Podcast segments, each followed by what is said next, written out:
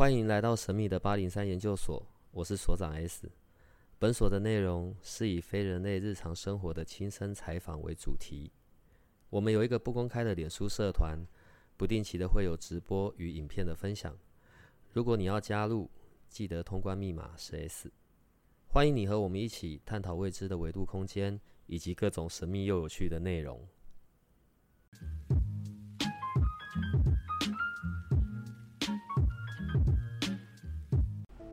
那各位研究生，大家好！听到小帮手的声音，就知道这今天这一集又是紫微斗数相关的一集。那我们在上一集中提到了五行金木水火土，然后验证了小帮手的联想力非常之糟糕。那现在我要来请问所长，就是我们有提到五行，然后之前我们在讲十四主星的时候，有稍微提到，就是某些主星它落在极恶宫的时候，会因为它的属性。所以我们要去注意，就是某些身体部位的状况，或者是一些可能的潜在疾病，或者是血光。那所谓五行究竟具体会用在哪些地方呢？呃，木火土金水五行的运用最常见的大概就在八字，所以在八字上面呢，然后或者是呃我们在讲的那种，其实天干地支，然后或者是呃常听到的奇门，然后或者是呃大六壬。小六壬，这些都是会用到五行的。然后在紫微斗数里面，一样也会用到五行的。哦，对，然后还有易经卜卦，也都是在看所谓的这些象。那因为我们之前讲到，就是紫微斗数里面有很多种星。那因为有讲到就是十四主星，前面也讲了嘛，就是落在比方说极恶宫，因为他们有各自的五行的属性，所以我们可以去看一下，比方说我们可能要关注肾脏、脾脏或者是骨头、皮肤啊，然后一些血光的问题。那我也可以从其他的格子局去看到，就是跟这些五行有关的属性的东西吗？呃，五行对于格局的影响其实会有，但因为这是分开的两件事情了，在。我们在讲五行木火土金水，其实它又有分，有分阴跟阳，阳木阴木，阳火阴火，阳土阴土。好，所以譬如像像呃天机，天机就属于阴木，然后阳的木可能就是贪狼，可是贪狼它很奇怪，它另外也有属水。那刚刚讲木嘛，那讲火。所以阳火就是太阳这一颗主星，阴火就连贞，阳土有紫微天梁，然后阴土有天府巨门，然后阳金就七杀，然后属阴的金就武曲，然后属阳的水就是破军天同，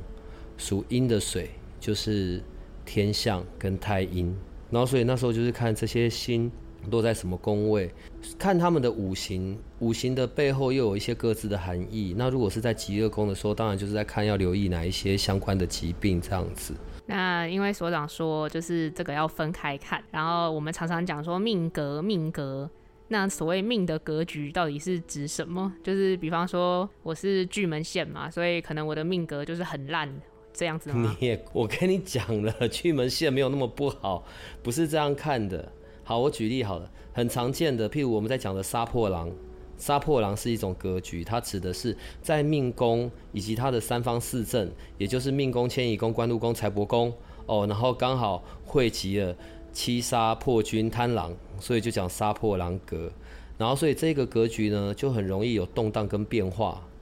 OK，然后它的那种起伏啊，对，所以在讲那杀破狼真的有不好吗？没有不好啊，在古代的皇帝。如果他手下有将军，是这种属于杀破狼的，他就是不会放在身边。这一种的就非常适合放到边关去打仗，而且一定会打胜仗。所以如果用现在的观点来看的话，杀破狼格的就非常适合在业务体系当业务体系的头啊，然后或者你给他一个独立的部门，他就会搞定，因为他们的性格上是比较强烈的。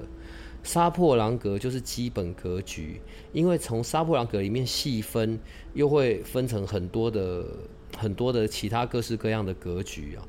例如说，如果贪狼，然后有火星跟零星交汇，那就很爆发，你知道吗？贪灵，贪灵格闷声发大财。对，这如果这这像我刚刚讲的细分这两种，如果是在财帛宫里面，那就是非常好的。但是如果在极恶宫或者有加上擎羊就不好，对，就比较会有一些疾病上的影响嘛。好，所以像这是杀破狼，可是其实另外一个跟杀破狼很并行的，叫做子午连，紫呃紫薇武曲连贞，子午连用我刚才的那个比喻的话。这一种人就不是是打仗的，这种就就很适合皇帝，就很适合摆在身边，他就是很好的大臣，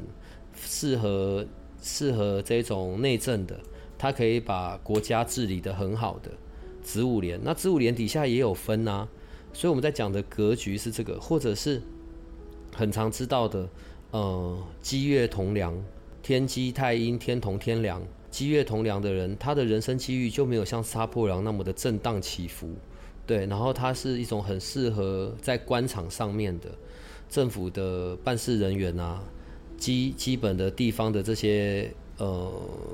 呃社社区里的人，对他也可以把这些事情做得很好啊，或者是例如我常常提到的路马交驰啊，路马交驰阁很赚钱呐，可是呢，它也有相对应的缺点，它的缺点就是哦，它得四处跑，四方跑，因为它赚的是四方财。所以格局真的没有所谓的特好特不好，不不然如果古书里面再看没有呃命宫是空宫的，古书可能就觉得命宫空宫嗯就比较辛苦，可是也不是这样，因为命宫空宫的时候，我们就会看身宫，我们也会看对宫嘛，对宫就迁移宫，我们就会借那边回过头来看命宫空宫，如果对宫里面是七杀的话，七杀就代表一个很很。OK，听起来杀气很重，可是性格很强烈。相对的，他在业务面上，他就会是一个非常好的业务人员。他就是看着目标前进，而且目标一定要达成的。然后，所以我们在讲嘛，如果没有主星，真的不好吗？看对宫啊，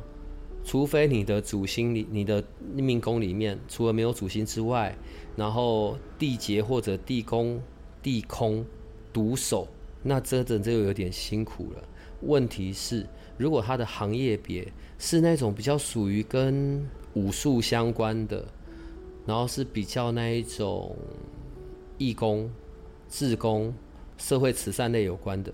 那它也可以发展的很好啊。所以很多古时候在看的观点，其实是不太一定的。那刚才所长讲到，就是有一些格局，就是可能会很动荡，因为实在是太复杂了，小帮手的脑袋有点转不过来。我现在光是记十四颗主星，就已经把我的大脑容量用掉一半了，我已经塞不下了。小吗？那我要问一个比较俗人一点的问题，就是。有没有什么主星？它就是它是可以自带富贵财富，然后就是如果它落在我的财帛宫或者是我的命宫身宫，可能就代表我可以躺着不费力的赚钱，有这么好康的吗？没有这一种的啦。我们整个看真真的会看命格嘛，然后有一些很夸张的命格，但有一些就是我听说过，但我目前为止我自己都没有看到过很夸张的。例如像我们刚刚讲到的七杀好了，七杀草斗格，然后或者是巨基同林格、三奇佳会格，哦，这些都是一些很夸张的。然后还有什么什么君臣庆会格，对，然后就是紫微主星旁边所有的辅星夹攻，然后并且也有在命格里面的，也有在左右宫位里面的，这些就宇宙无敌厉害啊！按照古书上面的，可能让我一看到这个命格，我就要下跪，然后皇上驾到这样子，没有这一款的，好不好？但是如果单纯从紫微斗数上面看个性，有一些主星，就真的他可能比较不是那么的辛苦。我指的辛苦是，好吧？譬如紫微，紫微这一颗星一定是晚发。晚发的意思就是他在年轻之前，这里指的年轻可能四十四十五之前，他会经过很多人生上面的震荡，他是必要性的经历过一些磨练、苦难，然后后面到了某个时间点，四十五岁、五十岁才突然间走向平稳，而且是稳定的往上。那你说就比较主星上面比较愉快一点点的，第一个我可能会讲天赋吧。如果你的命宫是天府坐命，单天府，我现在指的都是单主星哦，我没有在讲双主星。你的命宫是单天府的，然后我也先不管旁边他在命宫里面有没有其他的辅星啊，或者其他的一些小星星或者是煞星，假设都没有啦，好吧？所以天府作命的人是第一个，我觉得可能好运度也蛮高的。天府实际上你看哦，天府的人懒懒散散。暖心，你知道？我现在讲的暖心不是那种骂人的暖心，就是你身边一定有一种人。好，小时候我们一定有一种同学，然后你就看他呢，大家都在准备考试、埋首念书，然后这一款的就反而好像在睡觉啊、打电动，然后还一副跟你说我没有啊，就没有看啊。对，结果问题当考试一到，哎，这种就考很好，大概就是我在指的天赋的写照。懒懒惰，然后你知道做一做表面功夫，看起来你就有点搞不太懂，就觉得这个人其实他也没在做些什么事啊。然后你找他做些什么，有时候就推脱啦。问题是，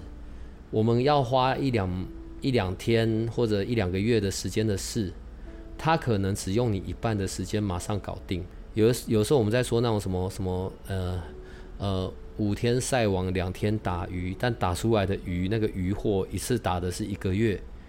大概就是在讲天府命宫天府的人。然后另外一个大概就天同吧，你记得我那时候形容天同，我用那个我举了一个例子猪八戒，你记得吗？然后不是不是骂人的猪八戒，你看哦，唐僧取经里面看起来最愉快的，又没有吃到什么苦头的。就是我们的猪八戒先生，天同大概类似这一种，因为他的贵人运长辈缘特别好，最好的长辈缘的就是天同的人，你看他是很会说话的，然后待人非常亲切体贴温柔的，他的同理心是非常强烈的，也因为这样，当他遇到各式各样的问题的时候，都有人帮忙啊，然后别人有好处也不会忘记他，所以。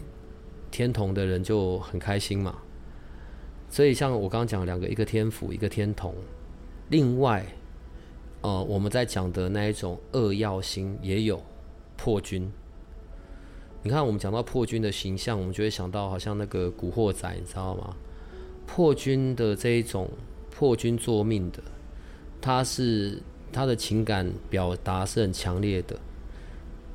喜欢就喜欢，不喜欢拉倒。但有时候又上面有命令，所以他并不想干，他不感兴趣的就马马虎虎的，态度又恶劣，看了就讨厌。比如说对于老板而言，可是如果你丢给他的东西是他很很喜欢的，他的专注程度大概超过一般人的两三倍，而且他会赶时间，他没有在管你什么困难不困不困难的。所以通常我们在讲的一夜爆红，这种非常容易出现在破军的身上。对，那最后一个就贪狼了啊。嗯，好，贪狼这颗星就是一颗我觉得很奇妙的心呐。贪狼十四主星里面桃花星第一名，然后人家呢要用很多的努力，然后加天分搞定的事情，贪狼可能靠天分就搞定了，他根本不知道什么叫努力，因为贪狼的人头脑是很灵活的，OK，然后他想的事情瞻前顾后，他对于事情要达成的渴望也是很强烈的，只是他不太会那种表现出来。而且他的一个，他会看到人家看不见的那种小灵感，所以当他一搞定，他是成功的那一种快速捷径，很容易在贪狼的身上发生。而且桃花那么重，只要他要，很多那一种对贪狼喜欢的或者被贪贪狼看上的都会帮忙啊。桃花重相对代表人缘好嘛，对，所以像这一款的。可能就是比较相对起来，不管命格，不管其他的辅星、煞星，也不去看地支的位位置，只单独看主星的话，我可能就觉得是这四颗吧。那我们刚才有讲到嘛，就是关于可能事业啊、才能啊、长辈缘啊，然后最后讲到了关于桃花，那有没有什么自带恋爱运的？主星可以让大家参考一下呢。自带恋爱运，每一颗都嘛自带恋爱运啊，只是恋爱的方式不一样啊。啊，如果你看的是一个很大的、很 total 的，那当然就贪狼啦，桃花旺盛，然后或者是太阴啊这一种的都很有啊。但如果你在讲的是爱情的模式，就就就十四主星都不太一样啊。你看嘛，因为我们讲说贪狼桃花很旺，可是有一些人他的桃花很旺，但都是烂桃花，就是他其实自己没有喜欢那个人，可是对方就是会错意，然后一直贴上来，然后就一直跟他说没有，我没有，我不用不喜欢你，拜托你不要这样，然后对方会觉得哦，你欲擒故纵这样子。你们小朋友的连续剧怎么都这么的多哈？所以嘞，所以我在问的是那一种就是平稳顺遂，而且是自己想要的恋情，不是那一种烂桃花一直贴上来的那一种。没有，可是这个就跟各个主星里面，在命宫里的各个主星，他们的模式上的不同。所以所长一直讲到的就是恋爱的模式，那你就为研究生们介绍一下嘛。这不是为了，这不是为了我，这是为了研究生们。你到底要叫我介绍什么啦？大哥，你问问题可不可以问清楚一点？就是为大家介绍一下十四颗主星的恋爱模式啊。你是说他们对待爱情的的样子是不是？对啊，就比方说像我是巨门线的，所以我就。完全对爱情失去了信心，没有我乱讲的，我不知道巨门线是不是真的是这样子。巨门哦，好，巨门的人呢，比较害怕孤独寂寞。如果谈恋爱的话，他需要有人愿意听听他说说的那一些内容，他需要聊天，他需要被听到。好，所以像巨门的需要是长这个样子的话，所以巨门通常会容易喜欢上温柔体贴的，然后擅长。听，或者就是能够在对话上面是精准的这一种，就会很容易吸引到巨门。然后呃，例如好，例如主星太阳或主星天同这一种，就会很受巨门的喜欢。对，一个是很温暖的、热情的，对，一个就很会讲话、很会哄人的天同嘛。所以这一种大家就巨门会很喜欢呐。所以这是巨门，这样好不好？那好吧，好吧，好，那我刚刚巨门，我讲到太阳跟天同，那就讲太阳跟天同好了。好，太阳太阳作命，积极热情，然后所有人都会照顾到像太阳一样温暖着身边所有的人，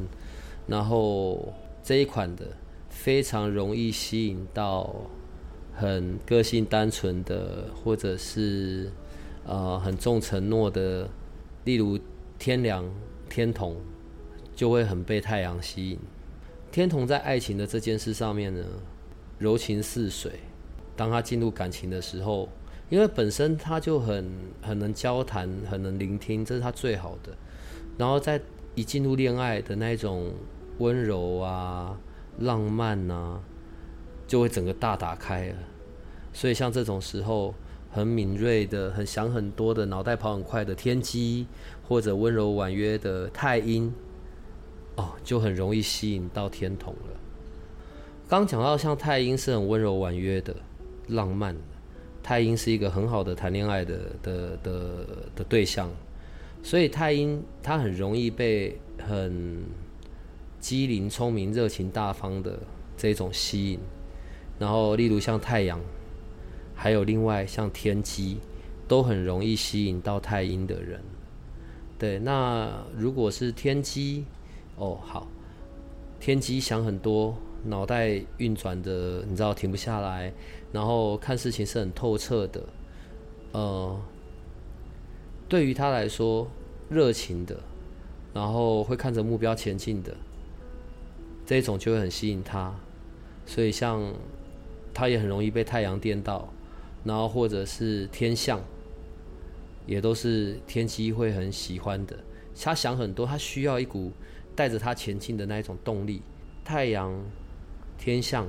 都具有这一种，所以它是很补补补得上天机的这个部分。那我刚刚，所以我讲到了天象嘛，好，所以如果是天象的话，天象很小心，然后也很，他对待感情呢是很感性的，但他不会失去他的理性。有时候天象只是懒得跟你算，对，可是问题是天象。他的内在那一些很温柔、浪漫的部分，他需要的，他会爱上的，高雅的、品味的这一种的，就会很吸引天象，因为跟天象也才能搭嘛。所以像像紫薇、天府这一种的，就会很吸引到天象了。那好吧，那紫薇好了，紫薇地心脸臭，一站在人群里面呢，紫薇通常不会是那种最吸引人家靠近的，对，因为有那种气度在，所以对紫薇来说，他会比较欣赏的是独立的、有个性的欣赏，但不代表紫薇就要上了，因为他很清楚，只是欣赏。紫薇有他固执的那些东西，像刚刚我们在讲的有个性的这一种。紫薇自己知道这种可能不会来当伴侣，因为他也是不会让步的，所以反而很温柔婉约的，例如太阴啊，然后天象啊，或者很热情的那种太阳啊，才是紫薇你知道就是会黏住的的类型。天府懒洋洋、有点懒惰的天府，最大乐趣就数钱的天府，但是他在看待爱情的时候，自信，然后。人中之龙才能够吸引到天府，天府是最大的宰相星嘛，所以他在看另一半，另一半要配得上他啊。然后，所以譬如像紫薇，然后廉贞、太阳，都会很容易吸引到天府的。有的时候我们看到那种很钢铁，我们在讲的钢铁直男直女，大概就比较像廉贞吧。不是他不谈恋爱。他一谈的可能就会很蹊笑，你知道吗？百分百全力以赴的付出，只看着一个人，只是他在挑对象，他在看的时候，不是他真的要挑，而是在他的内在里面，你知道，你要对付连真，你你要比他聪明，但你比他聪明之外呢，你的温柔体贴，然后又要能够很符合连真的需要，有的时候你甚至对到连真的时候，你要演一下戏。我说的演戏就是，嗯，好哦，然后在外面都给他面子哦，对，然后很多东西看起来是顺着他，但实际上呢，你自己就是你也会让事情往对的方向前进，只是你不会跟廉贞起冲突，所以要很够聪明。所以，例如像天机、天同，就会很适合廉贞的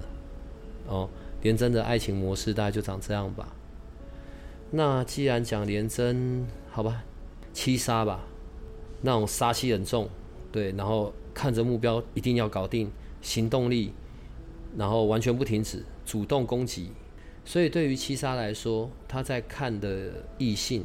格局要大，要能够帮到他，协助到他。我说的帮到他，协助到他，不是说你们在感情的生活里面或事业上的那种帮，就是你是要可以衬托出、衬托出七杀，或者是助帮助助力到七杀的，例如。紫为天象，他就可以化权化禄，用我们的说法啦，去协助到七杀。对，七杀是没有得等的，而且他就是要冲的。他需要的除了是爱情的对象，也会是他生活里面的伙伴，生命里的伙伴，生命。OK，好。然后破军吧，接下来破军好了。呃，破军有一些叛逆，你知道吗？所以他的爱情是很刺激的，可是如果他遇到比他更有魄力，而且对他而言，对他来说非常有挑战性的的另一半，那就会让破军一沾上就放不了了，对，黏住着迷。所以贪狼天府、贪狼，还有冷静冷静的天府，都会对破军非常的挡不住的吸引力了。那讲贪狼吧，最大的桃花心了，浪漫，然后一见钟情都很容易发生在贪狼的身上，只看感觉，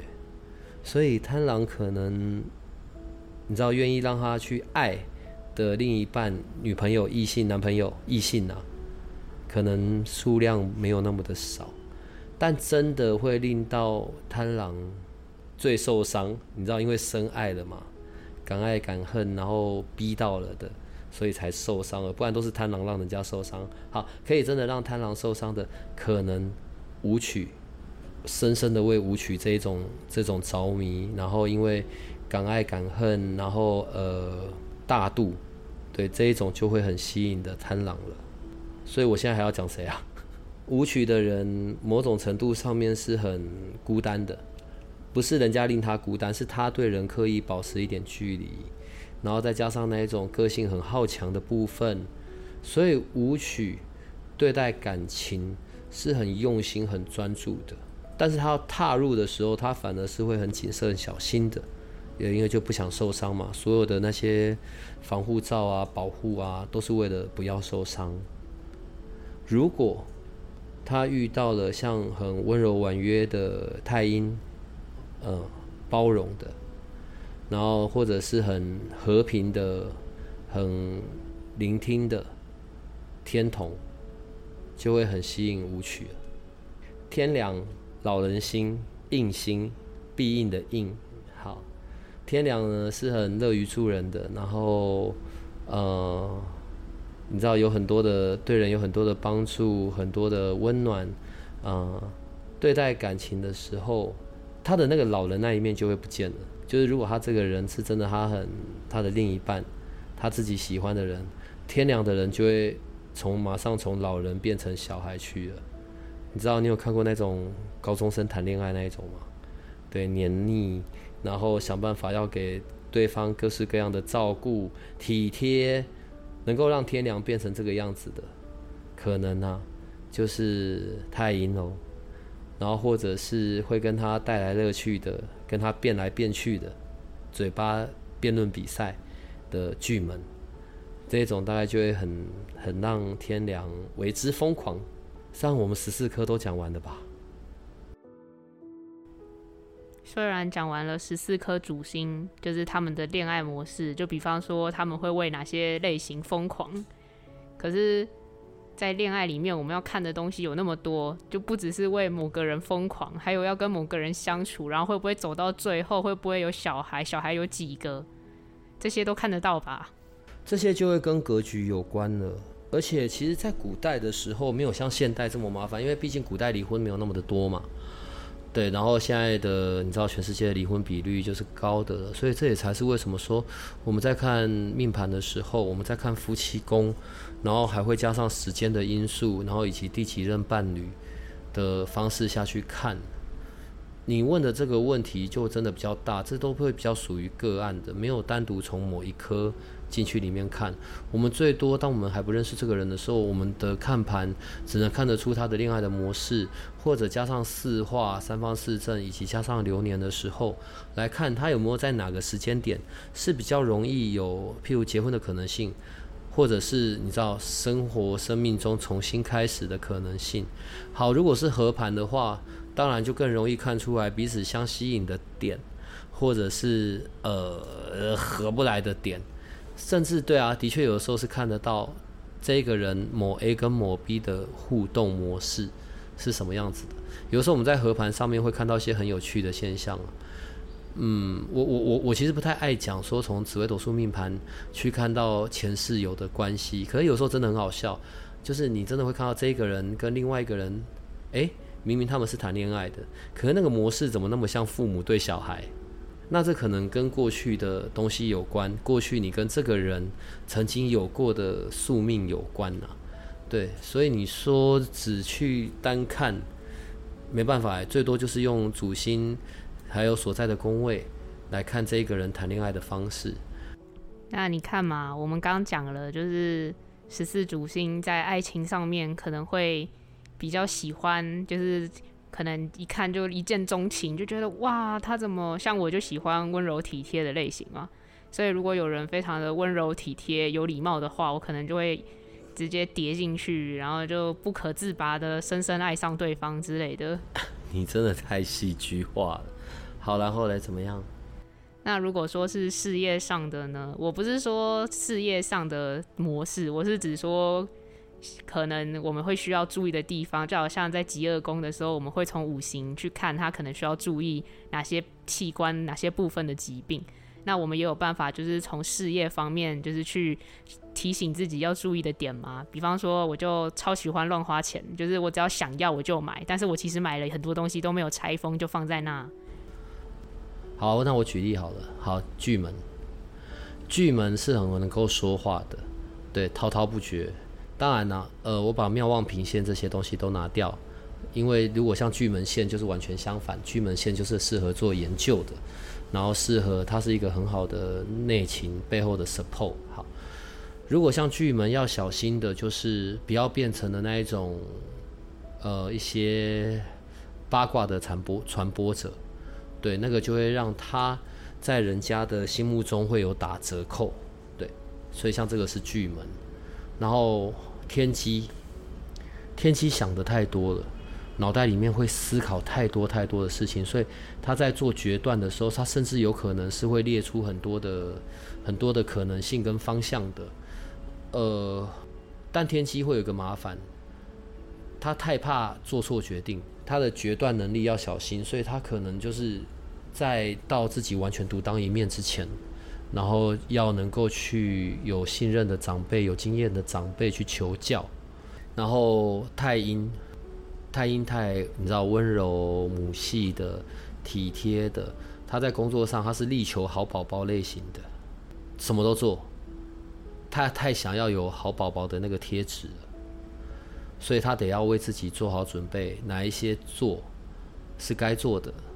多做的获得嘉奖的，哪一些少碰，他就不用这样一把抓。天良长辈硬心，然后。但天良有一个麻烦，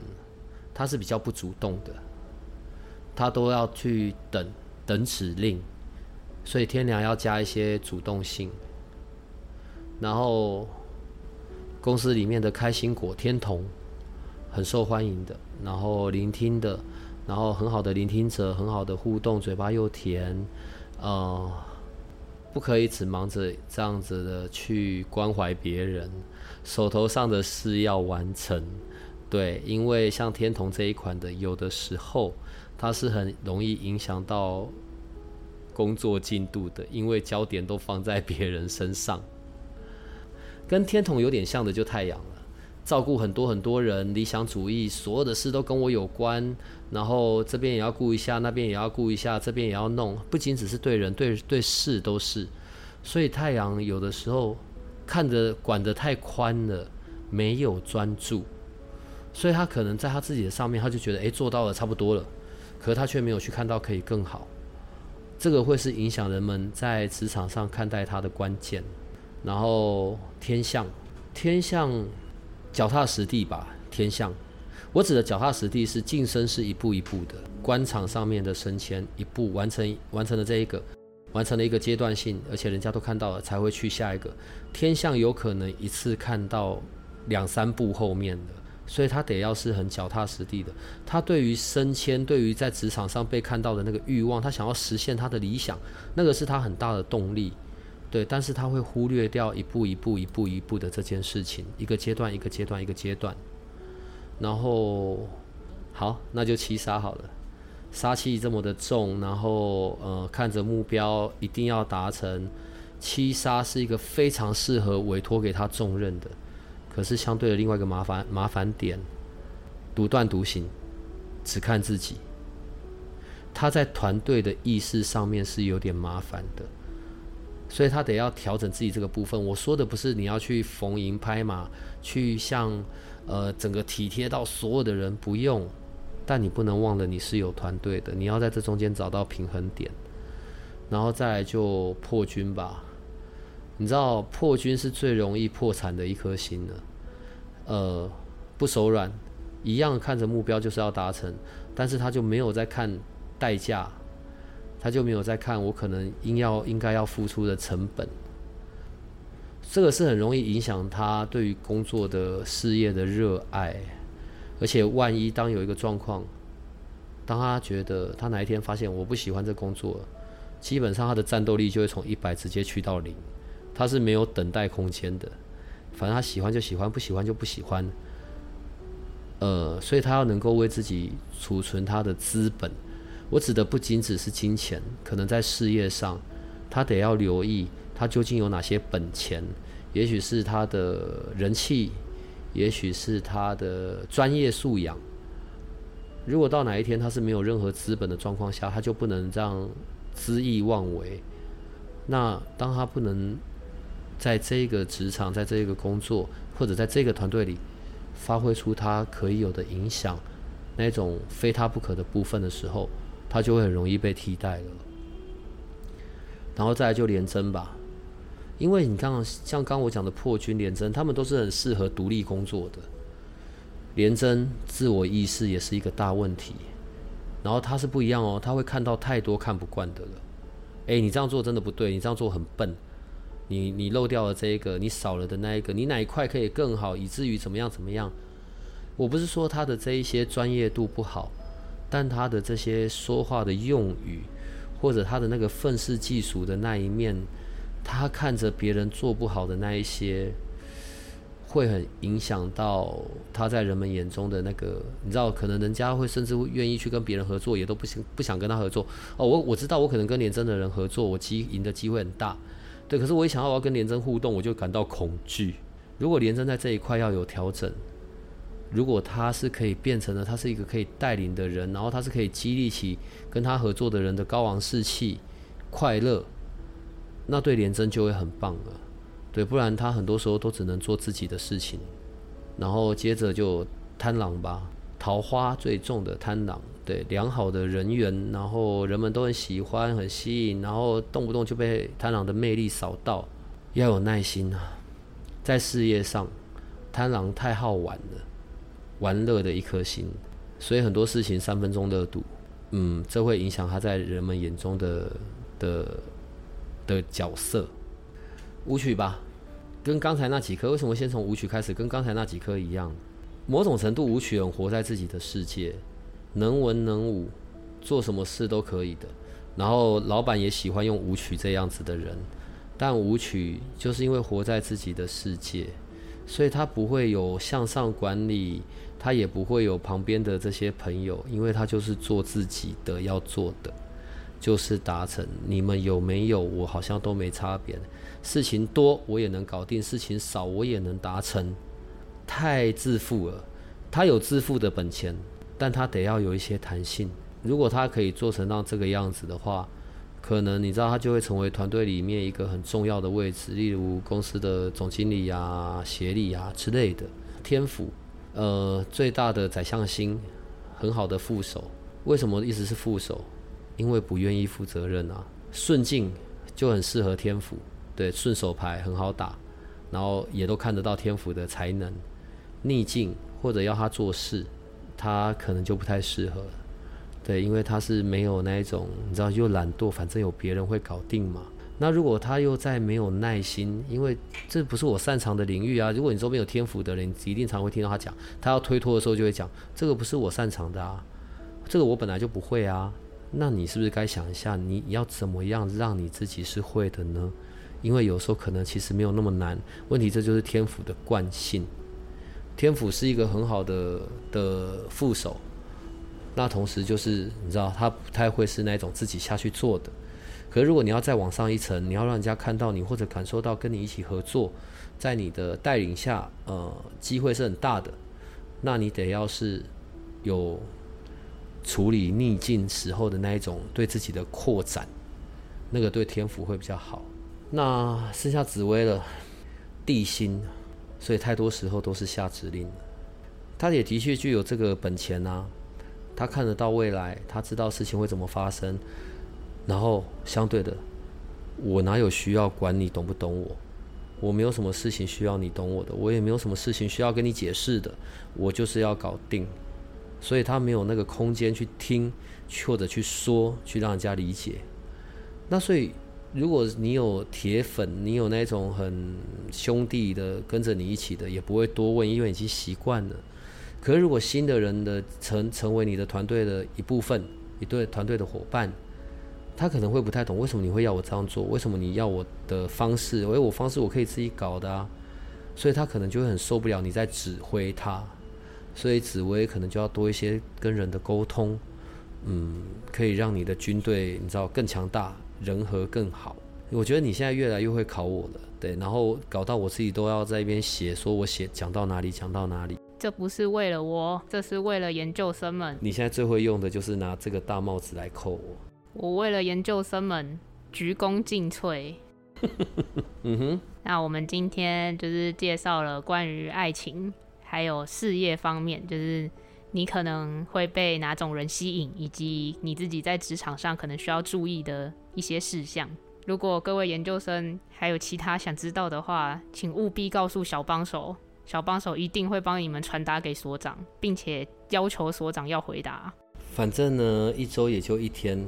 可以让你这样胡搞瞎搞，好，没问题。那今天一样，谢谢各位的收听。然后现在八零三研究所已经有自己的线上课程了，欢迎大家来参考看看。谢谢大家，再见。如果你喜欢我们的节目，请多帮我们分享，并且鼓励订阅，让八零三研究所可以持续成为你探索灵能世界的另一只眼睛。